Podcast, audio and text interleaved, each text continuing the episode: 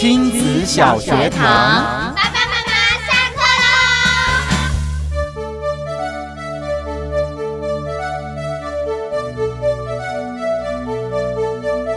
嘿，大家好，我是临床心理师骆玉芬，今天要跟大家分享的主题是：孩子说谎了该怎么办？这个问题大家有遇过吗？那你们又是在孩子几岁的时候遇到这个状况呢？其实，当孩子第一次说出谎言的时候，比起伤心欲绝，我们更应该对自己、对你的伴侣说一声：“哎，恭喜啊，孩子长大了。” 孩子第一次说出谎言的时候啊，代表着他很多能力的成熟。说谎这件事情需要很复杂的心智能力，他要知道说。呃，我们会预想到这个事情如果被发现的后果会是什么，他还要去设想说，诶，对方期待的行为会是什么，还有他要去处理自己那个情绪上面很不舒服的这些经验。所以说谎这件事情在孩子的成长过程里面，其实还扮演了一些蛮重要的角色。但这并不是说孩子说谎，我们就啊肩膀一耸，很轻松的说啊没关系啦，你就继续说好了。这也不是一个合适的做法啊。当然，说谎这件事情我们还是要处理的哦。那要怎么处理呢？我们得要先去想孩子为什么要说谎。我的一个好搭档，他出了一本书，叫做《如果可以诚实，孩子为什么要说谎》。我觉得这书名取得真是太好了，非常非常的贴切。这个大哉问是：如果可以诚实，孩子到底为什么要说谎？我们可以回顾我们自己说谎的经验，为什么在那个当下我们会选择说谎呢？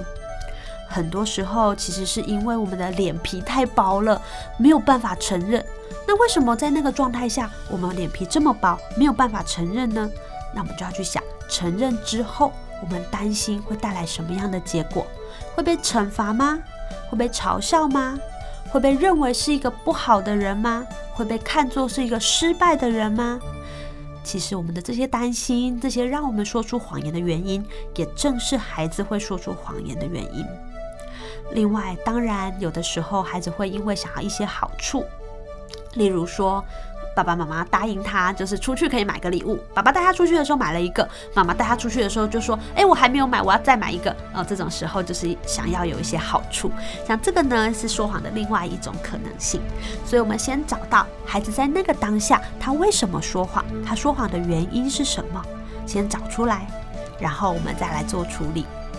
另外呢，说谎这件事情其实是非常考验关系的，也就是说。孩子要能够不说谎，他必须要对我们的关系有一定的信心，知道说他即使犯错了、失败了，你仍然会支持他与爱他。支持他不代表包容他一切的过错，而是说支持他，也就是说我们一起去想办法修正今天的失败经验。比如说我打破东西了，比如说我。考差了，像这些时候，孩子知道，即使跟我们分享、跟我们说，我们不会责备他，而是会陪他一起去思考出，那我下一次该怎么做才能更贴近我的期待。这种时候，其实孩子就没有说谎的必要了。所以我说，说谎这件事情，很多时候其实是关系的考验。当孩子必须对我们说谎的时候，我们可以去想一想，在我跟他的关系之间，是什么原因让孩子不敢说出来呢？但这件事情并不是要让大家去开始内疚，说啊，一定是我搞砸了我们之间的关系。其实不是哦。就像回到一开始讲的，说谎它有它发展上面的意义，还有在年龄上面也会有一些差别。比如说呢，孩子很小的时候，三四岁的时候，四五岁的时候，他很多时候的说谎，其实来自于他的认知发展还没有那么成熟。而直到孩子长大了，例如中高年级的时候，很多时候这个说谎可能跟他的社交的需求是有关系的。所以这种时候呢，当你跟孩子过往有一个好的关系基础的时候，就更容易针对他这个核心的需求去做出一些讨论，然后重点是。一起去看待下一次我们可以怎么做，把说谎当做修补关系，还有学习重要经验的机会，比起惩罚是更重要的哦。